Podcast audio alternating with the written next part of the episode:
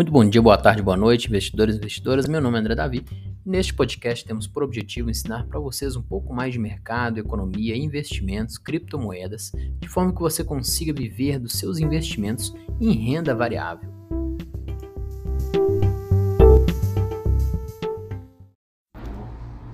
Boa noite, boa noite. Então vamos aí dar início à nossa 11 primeira live, né, de 11 dias consecutivos sobre é, algumas dicas, insights ali para você aposentar mais cedo, né? antes dos 60 anos. Né? Então vamos entrando aí. Né? E já tivemos ali 10 lives seguidas, né? onde começamos com o nosso aluno, o Samuel, depoimento dele, né? que ele demonstrou que a gente consegue ali investir pouco e começar mais cedo, né? com pouco dinheiro, não precisa de muito dinheiro assim. E depois fomos uma série de lives conectadas uma com a outra, onde tivemos alguns insights bem rápidos ali, né, bem, bem sucintos, entre 20 a 30 minutos no máximo. E hoje vamos dar sequência à nossa última, né, última live dessa sequência de 11 lives. E aí retornamos, né, retornaremos na segunda-feira, né, às 20 horas, no nosso evento aí, Jornada Aposentado antes dos 60. Né? Vai ser o evento ali, vai ser o marco final aí dessa quantidade de lives. Né? Depois vamos retomar apenas nossas lives semanais, tá bom? Mas não perca, né, o evento da segunda-feira vai ser no YouTube, né, muito provavelmente vai ser no YouTube, né, vamos ficar, vamos ficar mais antenados aí, vou divulgar o link no grupo do WhatsApp, onde lá vai, vamos ter né, mais dicas e vou botar o link lá para vocês não perderem nada, tá bom? Então vamos lá. Então, primeiramente, né, eu escolhi esse tema para fechar a live, porque muitas vezes a gente fala muito do, do mercado do Brasil, né, da Tesouro Direto, CDB e tudo mais. Nós acabamos esquecendo, né? e às vezes nem sabe que existe uma outra forma de você diversificar também, mas lá no exterior, lá no exterior, né? nos Estados Unidos. E hoje eu vim trazer para vocês, né, o porquê, alguns motivos do porquê que devemos sim ter uma parte do nosso patrimônio em dólar, né? ou seja, em ativos no exterior. E vou dar algumas dicas também, né, de alguns ativos lá do exterior também para você investir. Então vamos lá. Então, primeiramente, né, o porquê que devemos dolarizar nossa parte do patrimônio.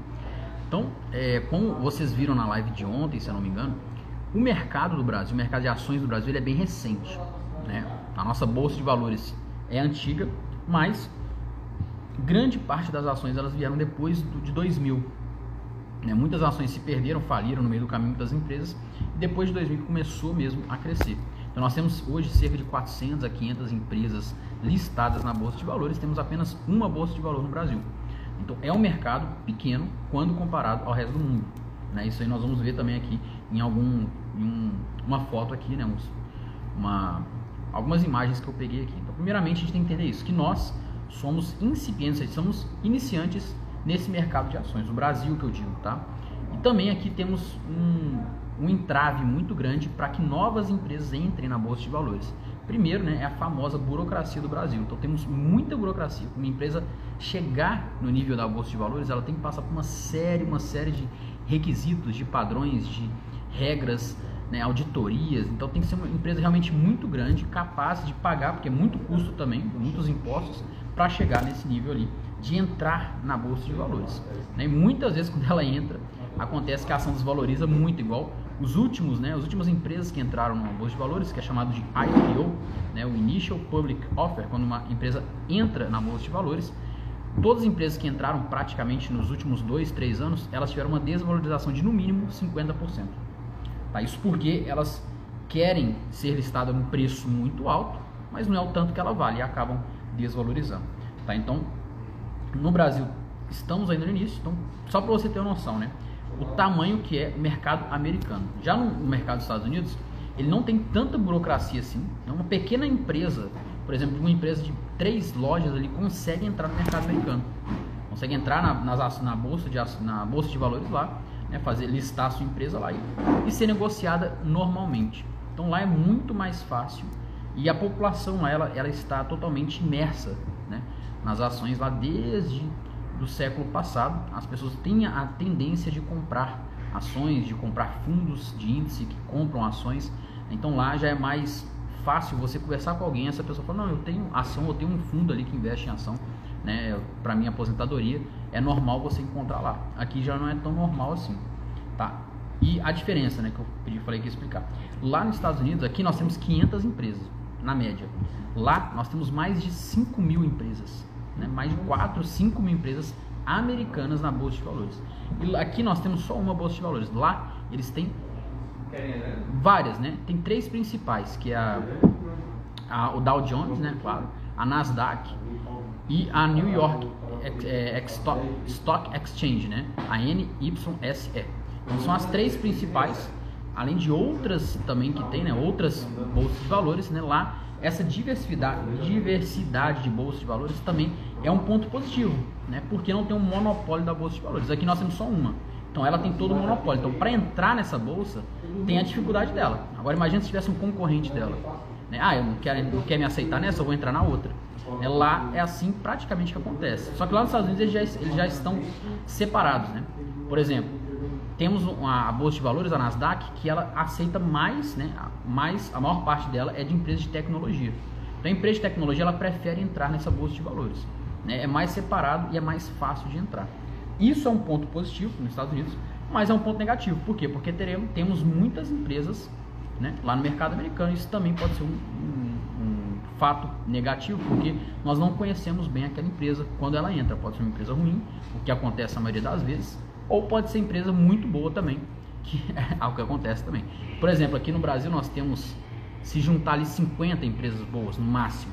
Né? Lá nos Estados Unidos nós temos 100, 200, 500 empresas muito boas. Né? Então, sim, é até mais difícil analisar né, lá as ações. Aqui é um pouco mais fácil porque é conhecido, as empresas são grandes, é fácil você identificar as empresas boas. Lá é mais difícil identificar se você não mora lá, né? Se você não está lá vendo as empresas pessoalmente. É claro que aqui, né, nós temos empresas de lá que está no mundo inteiro, né? Facebook, o WhatsApp, o, a Amazon, né? Então tem várias empresas que tá no mundo inteiro aí, né? mas lá tem empresas específicas dos Estados Unidos que garantem ali, né, que são empresas boas, rentáveis e que dão lucro ao longo do tempo. Tá? Então, primeiramente, é isso, essa diferença de tamanho de, de mercado, que vocês têm que ter essa noção. Né? Deixa eu só pegar o gráfico aqui para vocês verem a diferença de tamanho de mercado nosso do, dos Estados Unidos. Né? Então, se a gente pegar aqui, por exemplo, né, só a B3, que é a nossa bolsa de valores toda, ela tem um valor aproximado, isso aqui deve estar uns dois anos atualizado de 0,8 trilhões de dólares, tá? E só o SP500, ou seja, as 500 maiores empresas do Brasil, dos Estados Unidos, tem 30 trilhões de dólares. Isso aqui é só 500 empresas. Claro que lá tem muito mais, tá? Tem umas 5 mil. Então, se a gente pegar aqui, ó, as 500 maiores empresas do, dos Estados Unidos, elas já batem, né, mais de 30 vezes ali a nossa bolsa de valores. Olha o tamanho disso aí. Realmente, realmente é muito grande, tá? Essa questão aí de diferença, né? Lá é 30 vezes maior no mínimo do que aqui. Então esse é um ponto que você tem que pensar, pô, se lá o um mercado tão grande, né, tem muitas empresas mais facilidade das empresas prosperarem do que aqui, então pô, pode ser bom eu ter um pouquinho lá, né? Por que ter só aqui? Aqui já é difícil, tudo é difícil no Brasil. Né? Então, inclusive entrar na bolsa de valores e manter também é difícil. Né? Então, é, esse é o primeiro ponto. Segundo ponto, né? Vamos falar agora de moeda. Quando você compra uma ação diretamente dos Estados Unidos, diretamente dos Estados Unidos, você está comprando ela em dólar. Tá? Quando você compra aqui no Brasil, tá em real, por exemplo, BDR, né? Quando te oferecem BDRs, eu não gosto. Quando te oferece BDR, você está comprando uma empresa, um certificado que corresponde à empresa americana, só que em real. Então não adianta nada estar tá comprando uma Apple da vida, só que pagando em real. Né? Não é isso que você quer. Né? Pelo menos eu espero porque quando falamos em dolarizar o patrimônio, não é comprar uma empresa lá pagando em real, é comprar uma empresa lá pagando em dólar. Por quê? Além de das empresas americanas elas terem né, um histórico de tendência de alta, a maioria, as grandes empresas, você está também é, colocando o seu dinheiro na moeda mais forte do mundo, que é o dólar. Então, o dólar tem mais de 200 anos. Né, o nosso real aqui tem que 28 anos, o dólar tem 200 anos. A mesma moeda dos Estados Unidos tem 200 anos é considerado uma reserva de valor para todo mundo. Então, por exemplo, quando o mundo está em crise, que todo mundo faz compra dólar. Não estou falando todo mundo, nós pessoas físicas, falando grandes bancos, instituições, pessoas bilionárias. Né? O que, que as pessoas gostam de ter na, nos seus cofres em casa? Dólar. Dólar porque pode qualquer lugar do mundo aceita dólar. Ou vai trocar o dólar pela moeda local. Você chegar com real, né? lá na Europa, você vai na casa de câmbios nem tem para trocar, mas dólar vai ter. Né? Quando eu viajo, por exemplo, América do Sul, eu gosto de, de, né, de passar o meu real para dólar aqui e lá eu ando com dólar, porque é muito mais fácil de você cambiar, né? de você trocar. Tá bom? Então, fechamos aqui esse outro tópico sobre a moeda. Ah, não, fechamos não. Pera aí. Vou mostrar aqui uma outra coisa. Né? O que acontece? Como a nossa moeda é muito jovem e nós temos uma inflação muito grande no Brasil, nosso poder de compra é corroído muito. Né? Ou seja, o que você compra hoje, amanhã vai precisar de mais dinheiro. É a mesma coisa, né? gasolina aumenta, tudo aumenta. Né? Nos Estados Unidos também tem uma inflação. Só que nós vimos na aula de ontem que a inflação nos Estados Unidos é muito menor que a nossa. É 2% ao ano, a média. Né? 2, 3%. Aqui a média é 6% ao ano. Quase o dobro. Então aqui nós temos o dobro de poder de compra do que dos Estados Unidos. E além dessa perda de poder de compra, nós temos a valorização do dólar perante o real. Esse primeiro gráfico aqui, se pegar, olha que isso é des, a desvalorização do real. Tá? Isso aqui o Fernando Urich já, em vários vídeos ele mostra isso. Então um real, por exemplo, 100 reais lá em 1994, quando foi criado, hoje ele estaria valendo, hoje não, né, em 2021, dois anos atrás, estaria valendo 14 reais. Você botou embaixo da cama 100 reais, em 2021 você precisaria de 14 reais. Você compraria o equivalente a 14 reais. Em 2023 deve estar quase 10 reais já, né? E isso aí é muito relevante quando a gente fala aí questão de real. E aqui é o gráfico do dólar. Né? O dólar perante o real, olha ao longo do tempo que ele fez. Ó. Ele sempre está valorizando. É claro que teve uma época aqui que ele né, saiu de 3 reais e foi para 1. Né? Então, ou seja, o real valorizou. Só que isso aqui foi um período de 5 anos. Só que no longo prazo, quem comprou dólar lá em 94 teve uma valorização de 500%, né? Saiu de um real para cinco reais. Então, além de tudo isso,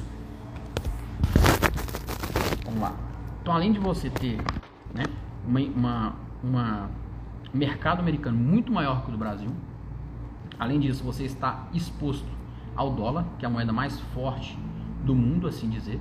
Né? Ainda é a moeda mais. Pode ser que no futuro não seja, pode. Só que nos últimos 200 anos, ela, né, está se provando no, no tempo. Então, ela já é uma moeda provada no tempo, né? Resistiu a várias guerras. Né? Os Estados Unidos empresta para todo mundo. Pra... Olha que curiosidade bem legal, né? É... Vou falar com vocês aqui. O, os Estados Unidos é um grande concorrente da China, né? Muitas pessoas falam que a China tá, vai passar a economia dos Estados Unidos ao longo do tempo. Eu também acredito que a China está tá sendo uma locomotiva no mundo.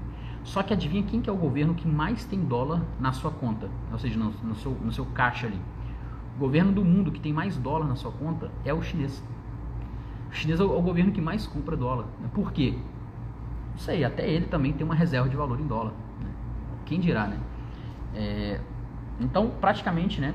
Muitas empresas estão. A China está querendo negociar para tirar o dólar da jogada, da, das, do, do comércio, né? Por exemplo, né? O Brasil agora vai negociar com a China sem a interferência do dólar. A China vê com os países africanos de negociar também sem interferência do dólar, sem ser negociado em dólar, porque a China está querendo passar o mercado americano. Pode ser que aconteça ao longo do tempo? Pode, mas pode levar 50, 100 anos, ninguém sabe, tá bom? Mas no momento, o dólar ele está se provando no tempo e perante o real, né, se eu perguntar para você hoje, o que você quer guardar? Se você tivesse guardar um, um dinheiro e só pode pegar ele no cofre daqui a 10 anos, o que você guardaria?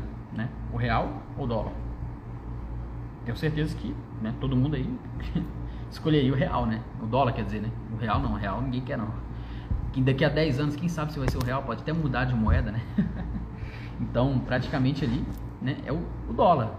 Né? O meu pai, por exemplo, ele me deu um dólar, eu acho, uns, tem uns 20 anos, né? Quando eu tinha 8 anos, 8, 9 anos, me deu um dólar.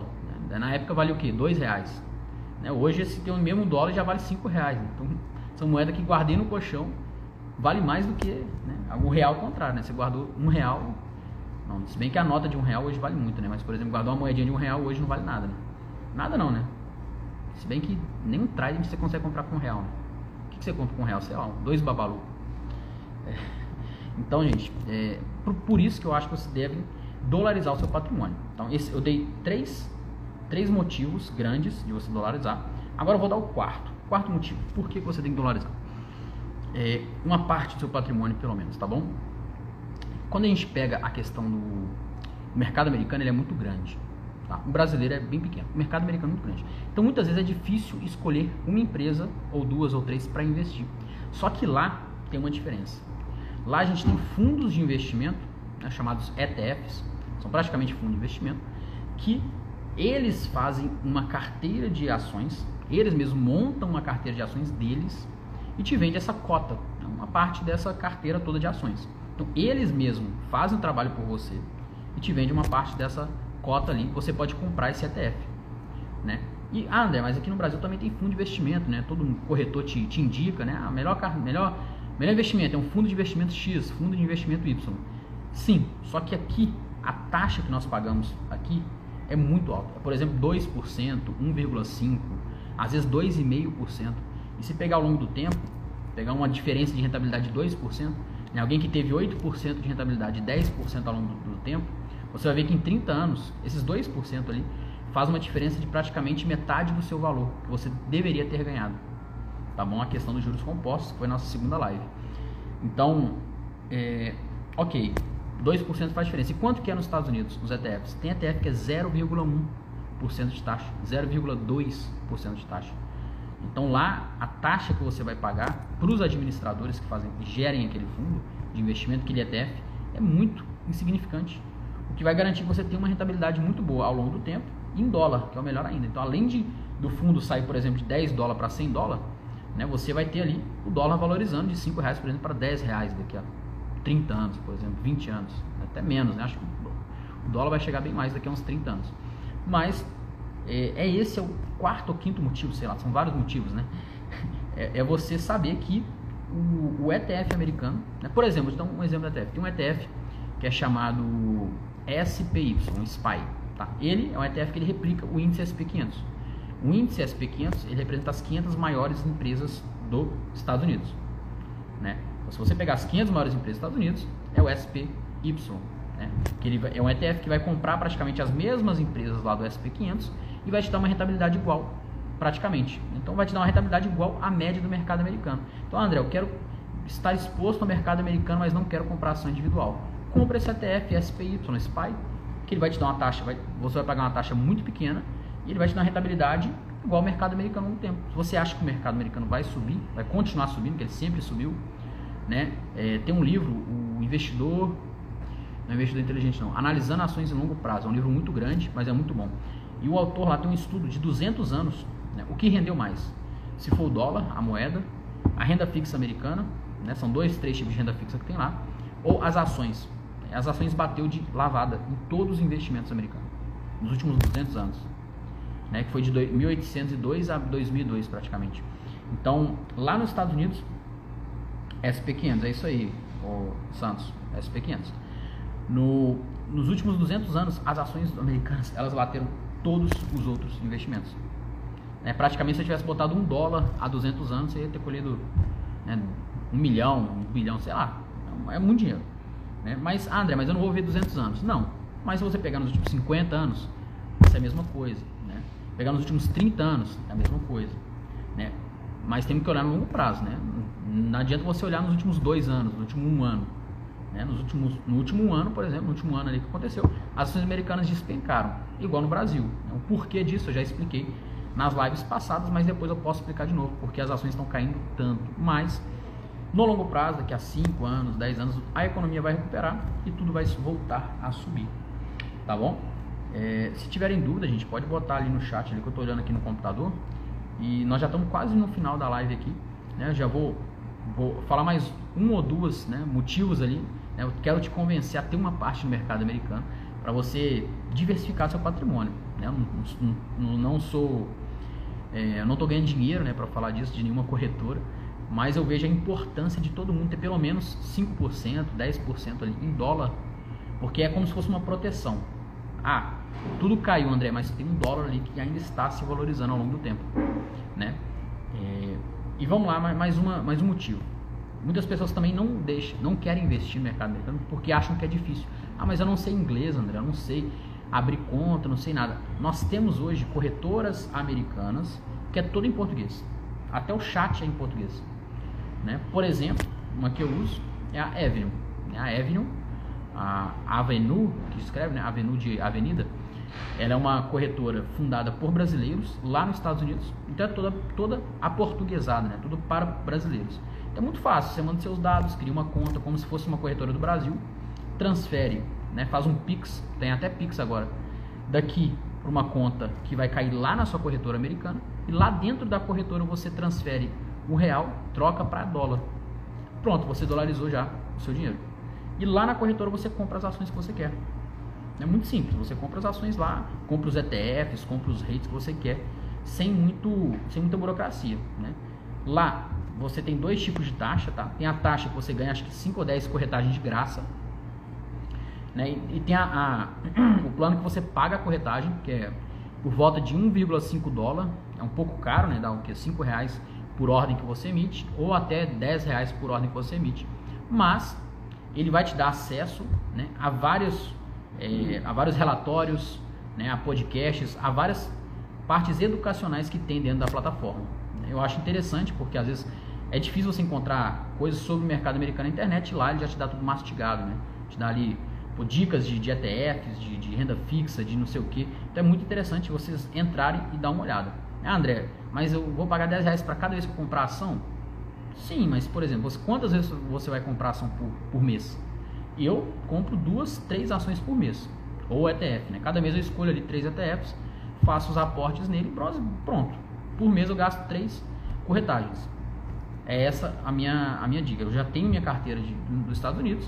Eu vejo lá, pô, qual que às vezes desvalorizou mais, qual que tá menor, menor parte do meu patrimônio ali. Pô, essa aqui, eu vou comprar essa aqui, vou comprar outra ali, pô, essa aqui eu acho que vai, né? Então eu fico fazendo esse jogo de forma que a minha carteira se mantenha e de forma que eu consiga ali aumentar o meu patrimônio. Então temos diversos ETFs, tem ETF, por exemplo, que tem ações no mundo inteiro, tem mais de 4 mil ações no mundo. Olha para você ver, o ETF é muito diversificado. É um ETF que ele vai acompanhar praticamente o mundo inteiro. Né? E ah, André, eu quero diversificar. Tem esse ETF.